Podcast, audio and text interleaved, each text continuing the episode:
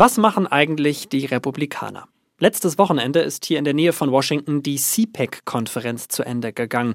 Lange eine Art republikanisches Klassentreffen. Inzwischen hat sich da aber einiges verändert. Außerdem sprechen wir noch darüber, wie eine berühmte Stadt hier in den USA mit den Folgen einer schlimmen Naturkatastrophe umgeht. Die Korrespondenten. Reporterleben in Washington. Der Amerika-Podcast von NDR Info. Hello aus Washington. Heute bei mir im Studio Kerstin Klein. Hallo. Und zugeschaltet aus ihrem äh, Heimstudio Nina Barth. Hallo. Hallo. Und für die Technik zuständig Marius Gösel. Auch an dich. Guten Tag. Hallo. Als erstes wollen wir über die Republikaner sprechen. Die haben wir immer mal wieder hier im Podcast schon thematisiert. Und jetzt ist äh, ganz konkret der Anlass die sogenannte CPAC-Konferenz. Ich habe es eben schon im Intro so ein bisschen als Klassentreffen der Republikaner bezeichnet. Ähm, was müssen wir uns denn da genauer drunter vorstellen, Kerstin? Wie würdest du das denn beschreiben? Ja, es ist die Konferenz der konservativsten innerhalb der Republikaner. Und in der Vergangenheit war das immer auch so ein bisschen ein Schaulaufen der ganz konservativen Kandidaten. In diesem Jahr, ich war an einem Tag mal kurz da, äh, war es gar nicht so sehr ein Schaulaufen von Kandidaten. Es war schon sehr eine Trump-Show. Das ist mittlerweile ein großer Trump-Fanverein und nicht mehr ein Wettlaufen von anderen konservativen Kandidaten miteinander. Ich war selbst nicht vor Ort, habe mir das aber immer mal wieder angeguckt und habe vor allem auch gemerkt, dass in den vielen Comedy-Shows hier sich darüber lustig gemacht wurde, dass da eigentlich relativ wenig teilweise los war. Also zumindest nicht irgendwie alles gefüllt. Bestätigt das auch irgendwie deinen Eindruck, als du da warst, oder war das war da gerade die, die Hütte voll? Also ich war am Donnerstag da, das war der erste Tag, da war es tatsächlich noch relativ leer und es war schon klar, das füllt sich weiter äh, in Richtung Samstag, wo dann Donald Trump eben aufgetreten ist. Aber auch da hat man dann ja Bilder gesehen, dass es nicht ganz voll war. Ähm, und das eine ist eben dieser Saal, der viel zu viele Stühle hatte für die Leute, die da waren. Und das andere ist, ähm, drumrum sind halt die ganzen Talk-Radios und äh, rechten Fernsehsender und so. Da war dann schon ein ganz gutes Gedränge. Da war auch viel an Prominenz da, die dann, also auf, auf der rechten Seite Steve Bannon war da, der Sohn von Trump. Die haben da ihre, ihre Shows gemacht. Und dann gibt's so einen dritten Bereich, das ist quasi so der Merch-Bereich. Das sind dann die ganzen Stände, wo man Devotionalien kaufen kann, vor allen Dingen Trump-Devotionalien. Das war zumindest an dem Donnerstag auch noch alles relativ luftig. Über, die, über den Merch reden wir gleich auch noch. Wir hören aber erstmal rein in ja das wahrscheinlich Highlight für viele Besucher und zwar die Rede von Donald Trump. Er hat ja sehr lange geredet, ich glaube fast zwei Stunden. Das würde jetzt den Rahmen hier des Podcasts ein bisschen sprengen, aber ich habe mal äh, einen Ton rausgesucht. And if you put me back in the White House, wenn ihr mich zurück ins Weiße Haus schickt, wird Amerika wieder ein freies Land. Wir sind jetzt nicht frei. Wir haben keine freie Presse, kein freies irgendwas. 2016 habe ich gesagt, ich bin eure Stimme. Heute bin ich euer Krieger, eure Gerechtigkeit und für alle, die verraten wurden, ich bin eure Vergeltung. Nina, wie unfrei sind wir denn im Moment? Was, was sagst du dazu, was er da erzählt? Das ist natürlich äh, totale Stimmungsmache. Also was heißt unfrei? Ähm, das sind wir nicht. Also jeder kann hier sagen, was er denkt. Ähm, und ich fand bei Trumps Rede vor allem ähm, auch noch bemerkenswert dieses das, was er immer macht, Ängste schüren, ähm, Panik verbreiten und sich als den einzigen möglichen Retter ähm, hinstellen.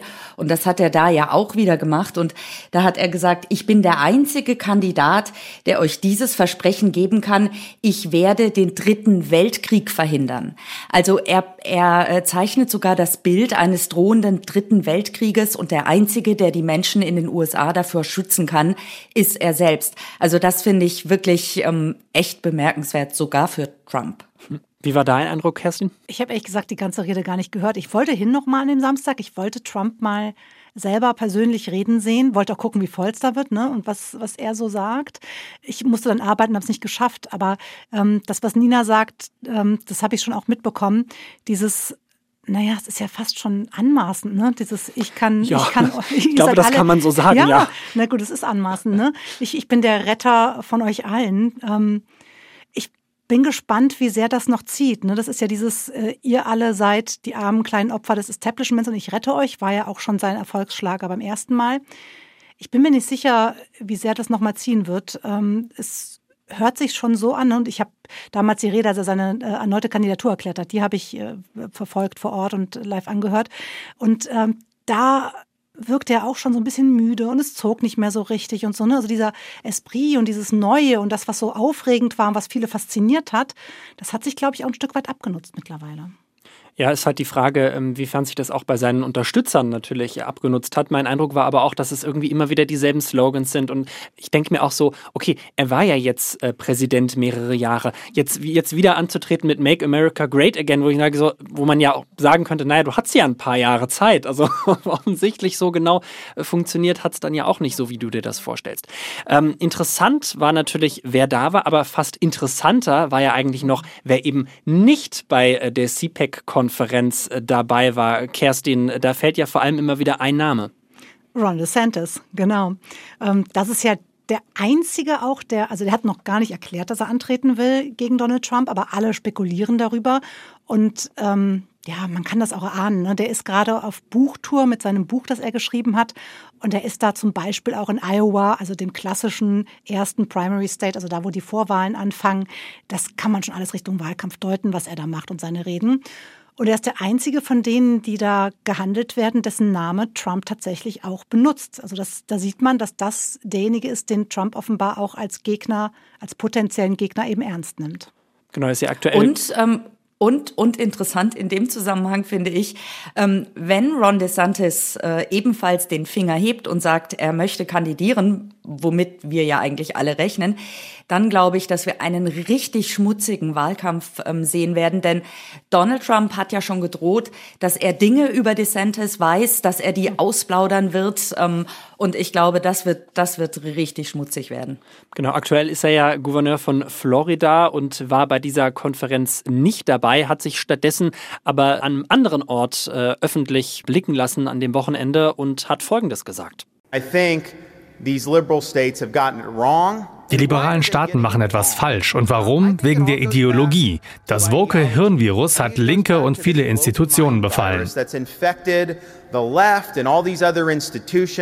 Ich finde, wenn man ihn ja generell verfolgt, da ist ja so dieser Anti-Wokeism so ein bisschen so sein, ja, sein liebstes Kind schon äh, sozusagen. Ähm, wie, wie schätzt ihr das ein? Welche Rolle wird denn das auch in einem Vorwahlkampf spielen, Nina?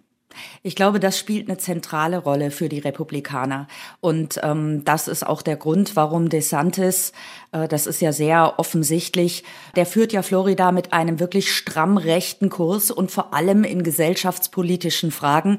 Also das ist das, wo Trump punkten will, wo auch DeSantis punkten möchte. Und manch einer wird vielleicht sagen, ha, DeSantis ist nicht ganz so ein Hardliner wie Trump.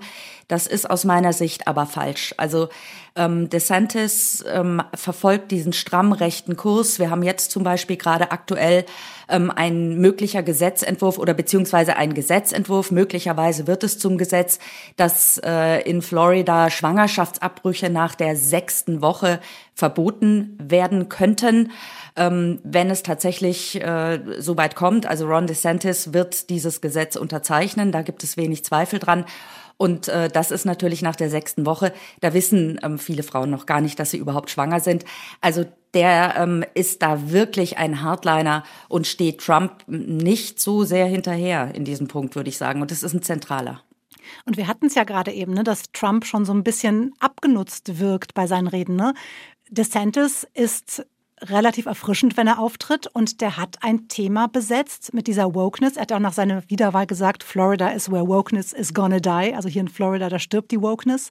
Und damit äh, tritt er jetzt an. Und er hat ein Thema besetzt, das Trump jetzt auch versucht zu bespielen, aber das jetzt erstmal seins ist. Und das, glaube ich, wirklich aussichtsreich ist, weil dieser Kulturkampf, diese Themen, was wird in Schulen unterrichtet, was darf, darf die Schule entscheiden, was dürfen Eltern entscheiden, was darf man noch sagen. Ne? All diese Sachen spielen da mit rein. Wie viel äh, Sexualerziehung gibt es für Kinder in Schulen, all das.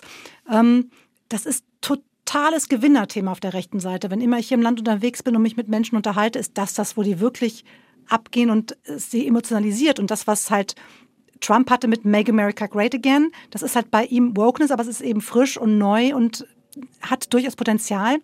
Und was anderes noch, was, was DeSantis auch sehr geschickt gemacht hat, er hat relativ schnell nach dem Covid, äh, nach den ersten Covid-Lockdowns Florida wieder eröffnet. Das heißt, er war derjenige, der mit als erstes im Land alles wieder aufgemacht hat. Schulen, Firmen, Geschäfte. Und damit tritt er natürlich auch an, dass er sagt hier, ne, der Trump, der hat da ja auch am Anfang Covid-Regeln eingeführt. Und er eben hat da auch dieses Markenzeichen, dass er derjenige ist, der für Freiheit ist und diesen Wahnsinn nicht mitgemacht hat. Und was ich festgestellt habe bei Menschen, äh, bei Republikanern, mit denen ich mich unterhalten habe und äh, die so ein bisschen Trump müde sind, die ähm, setzen tatsächlich auf äh, DeSantis. Ich glaube auch deshalb, weil er auf viele einfach ein bisschen durchdachter und so, souveräner wirkt. Er bringt einfach diese ähm, Skandale nicht mit. Gegen ihn laufen keine Ermittlungen. Also ich glaube, dass das auch was ist, was für ihn spricht im Vergleich zu Trump. Er wird ja auch gerne mal Trump mit Hirn genannt äh, hier in den Medien. Ja, oder Trump ohne Trumpismus, ne? Ja. Nicht dieses rückwärtsgewandte ähm, der 6. Januar. Aber man sollte sie nicht vertun. Das heißt nicht, dass er in einem Rennen gegen Trump automatisch der aussichtsreichere Kandidat wäre. Definitiv. Also mhm. beide sind äh, sehr beliebt. Es gibt ja, glaube ich, Umfragen ähm, unter den ja über die möglichen Kandidaten. Da liegt er, meine ich, immer wieder auf Platz zwei hinter Trump.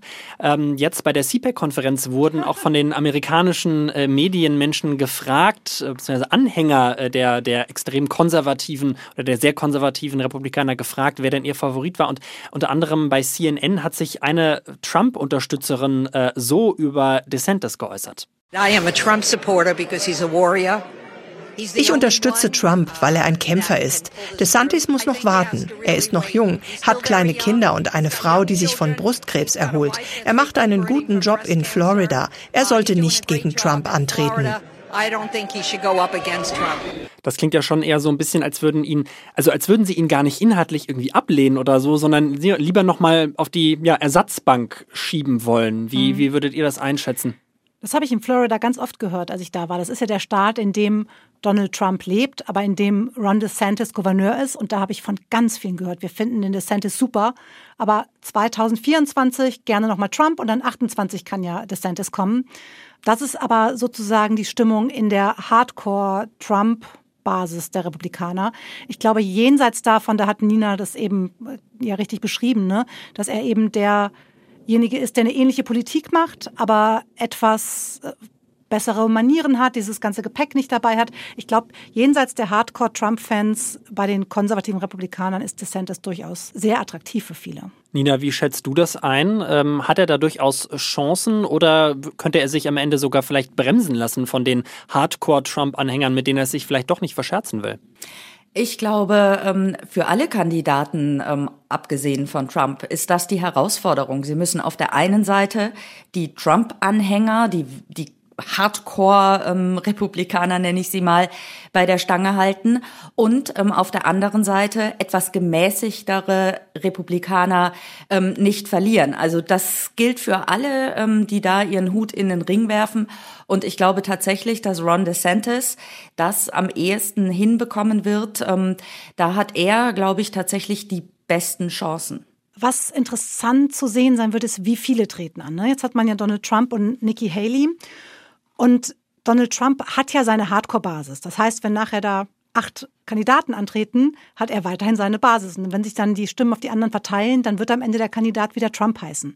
Und in dem Zusammenhang fand ich total interessant, dass diese Woche da hat Larry Hogan, der ehemalige Gouverneur von Maryland, einer der moderateren konservativen Republikaner, hat verkündet, dass er nicht antritt. Und die Überlegung dahinter ist, dass sich das moderatere konservative Feld vielleicht auf jemanden einigt, der dann alle Stimmen vereint hinter sich und dass sich nicht auch noch diese Stimmen auf ganz viele Kandidaten verteilen.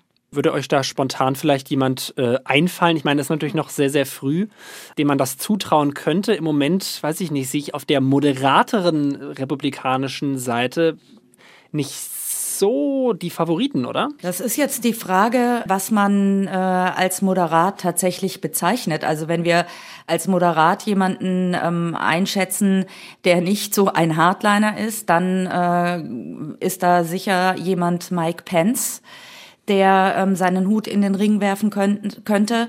Äh, Mike Pence, der ehemalige Vizepräsident unter Donald Trump, der äh, natürlich die Linie von Trump damals mitgetragen hat als Vizepräsident, der sich jetzt aber in den vergangenen Monaten distanziert hat von Trump, der vor allem sich nach dem Sturm auf das Kapitol am 6. Januar 2021 ähm, klar positioniert hat gegen diese Attacke, der ähm, sich da auch klar gegen Trump gestellt hat. Also Mike Pence ist noch jemand, von dem ich erwarte, dass er kandidieren wird und der auch ähm, seine Anhänger hinter sich versammeln wird. Da bin ich bei Mike Pence relativ äh, optim was nicht optimistisch, aber da bin ich bei äh, Mike Pence relativ sicher. Auch jemand wie Glenn Youngkin ist jemand, der äh, öfter genannt wird. Das ist der Gouverneur von Virginia. Ähnlich wie Hogan, völlig unbekannt, aber ne, Unbekannte können ja auch äh, sich ein Profil aufbauen.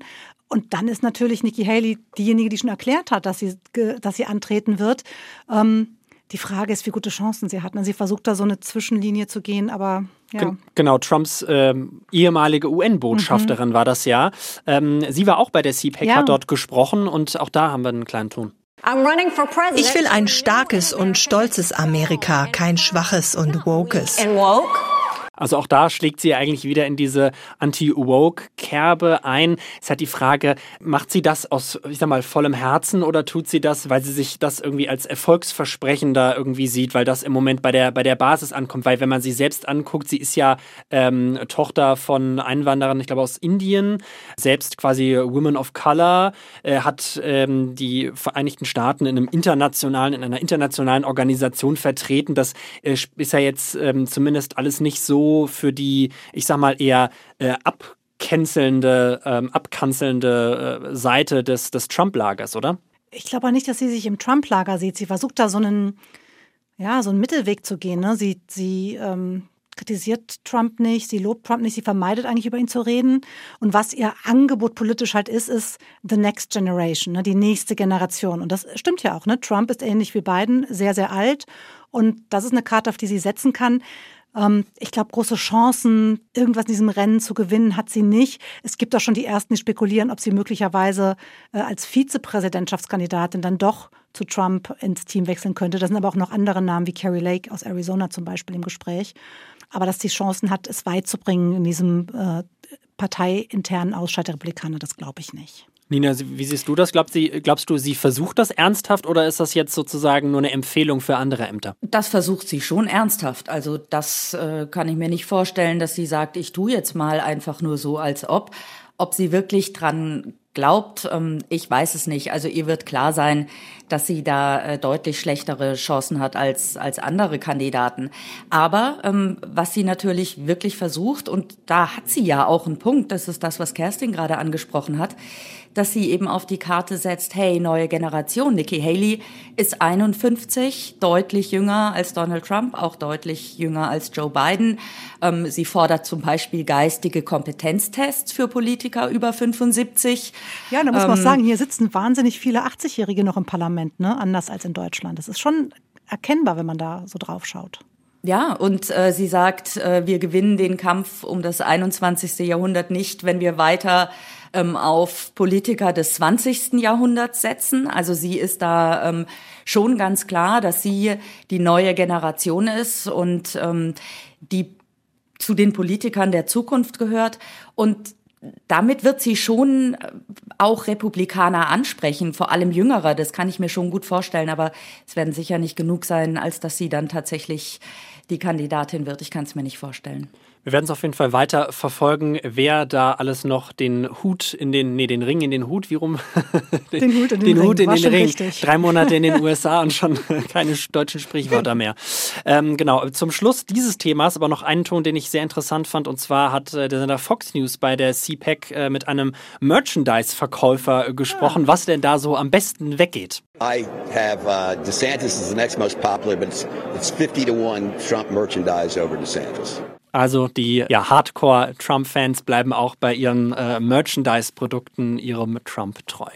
Wir gucken jetzt aber auf ein ganz anderes Thema und zwar auf die Stadt New Orleans. Ähm, Nina, du warst da vor kurzem anlässlich des Mardi Gras und hast ja eine, eine, eine auf der einen Seite bunte, vielfältige Stadt erlebt, aber auch eine, die ja ein ziemlich schweres Erbe und ja, Trauma hat, mit dem sie umgehen muss. Genau, und dieses äh, Trauma ist Katrina der äh, große Sturm, bei dem 2005 ähm, 1000 Menschen ums Leben gekommen sind. Und äh, ja, jetzt ist es so eine Stadt, die ihren Mardi Gras liebt, also Mardi Gras, der fette Dienstag, die Karnevalsaison. Und das ist wirklich fantastisch. Ich war zu der Zeit da. Es ist ein besonderes Lebensgefühl in New Orleans. Natürlich auch nochmal jetzt extrem zu dieser Karnevalszeit. Ich muss da unbedingt nochmal hin, ohne Karneval. Ähm, aber ich habe jetzt tatsächlich verstanden, was The Big Easy, ähm, was das bedeutet. Also diese Leichtigkeit, dieses Lebensgefühl und ähm, wie die Menschen auch tatsächlich mit diesem Trauma umgehen. Ähm, ich habe mit einer Anthropologin gesprochen, die sich sehr mit Mardi Gras und New Orleans beschäftigt. Und die hat gesagt, ja, es ist interessant, dass ähm, nach dem Hurricane 2005 gab es Diskussionen darüber, ob man diesen äh, Karneval überhaupt so weiter fortsetzen kann, ob das nicht ein bisschen pietätlos vielleicht sogar ist und dass die Menschen, also dass das diskutiert wurde und dass die Menschen aber in New Orleans sich dafür entschieden haben, dass sie diese Tradition weiter fortführen wollen, dass das ein, ihnen eine Art Halt gibt und ähm, ja, deshalb ist diese Veranstaltung da wirklich was ganz Besonderes. Und es ist einfach schön, die Menschen dort zu erleben, wie sie glücklich sind. Und die haben mir erzählt in ganz vielen Gesprächen, das ist die Zeit, in der wir alle einfach unsere Sorgen mal beiseite lassen. Jeder hat Sorgen, aber in dieser Zeit sind wir einfach nur nett zueinander, genießen das Leben, das schöne Wetter und sind einfach alle miteinander glücklich. Und das war schon toll. Kerstin, du warst ja auch in der Stadt. Was hat dich denn da am meisten beeindruckt? Ich habe, glaube ich, ein ganz anderes New Orleans erlebt. Ich war schon mal vor über 20 Jahren privat da, aber ich war jetzt vor zwei Jahren für einen Dreh da. Wir haben damals gedreht in einem Stadtteil, Tremi heißt der, ähm, ein schwarzer, eher ärmerer Stadtteil. Da war die Jazzbar von äh, Kermit Ruffins, mit dem wir damals gedreht haben, ein Jazzmusiker und eben Barbetreiber. Und da hat man schon auch noch Brachflächen gesehen. Da hat man gesehen, wo eben Dinge auch nicht wieder aufgebaut waren.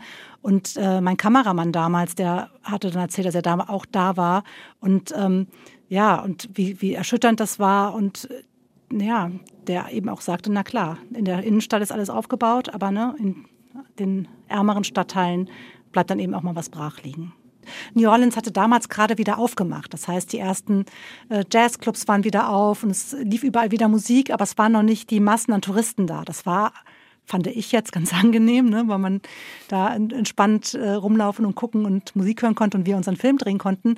Aber es ist natürlich nicht das, was New Orleans eigentlich ist. Ne? Das muss ja so voll sein und belebt. Und die Party und das, was du beschrieben hast, ist ja das, dieses Lebensgefühl ist ja das, wofür Leute das ganze Jahr dahin fahren. Ne? Und ich habe auch mit ähm, Leuten da gesprochen und sie gefragt, also mit Menschen, die aus New Orleans tatsächlich sind, weil das waren ja eine Million Touristen kommen da im Schnitt zu Mardi Gras. Aber ich habe wirklich mit vielen gesprochen, die aus New Orleans kommen und ich habe sie gefragt, seid ihr denn jetzt traurig, wenn Mardi Gras, wenn das jetzt alles zu Ende ist und, und der Alltag hier wieder einkehrt? Und dann haben die gesagt, nee, nee, nee, wir haben ja schon im März unsere nächsten Paraden und Paraden gibt's hier das ganze Jahr und wir, wir pflanzen jetzt unsere Blumen, wir machen jetzt unsere Vorgärten schön und wir in New Orleans ist es immer schön. Ein Mann hat dann reingerufen, das ist New Orleans. Also eine unglaubliche Verbundenheit zur Stadt und, und ein Stolz auf die Stadt. Ich glaube auch, dass Katrina das Zusammengehörigkeitsgefühl gestärkt hat. Also dass die Menschen ähm, da noch mal ein Stück weit näher zusammengerückt sind. Das ist zumindest das, was mir viele da auch erzählt haben. Vielen, vielen Dank, Kerstin. Vielen Dank, Nina. Wir sind schon am Ende unserer Folge angelangt. Auch natürlich vielen Dank an Marius in der Technik. Die ganze Folge zum Nachhören gibt's auf ndr.de slash die Korrespondenten oder in der ARD Audiothek. Und ich sag Bye bye aus Washington. Die Korrespondenten. Reporterleben in Washington. Der Amerika-Podcast von NDR Info.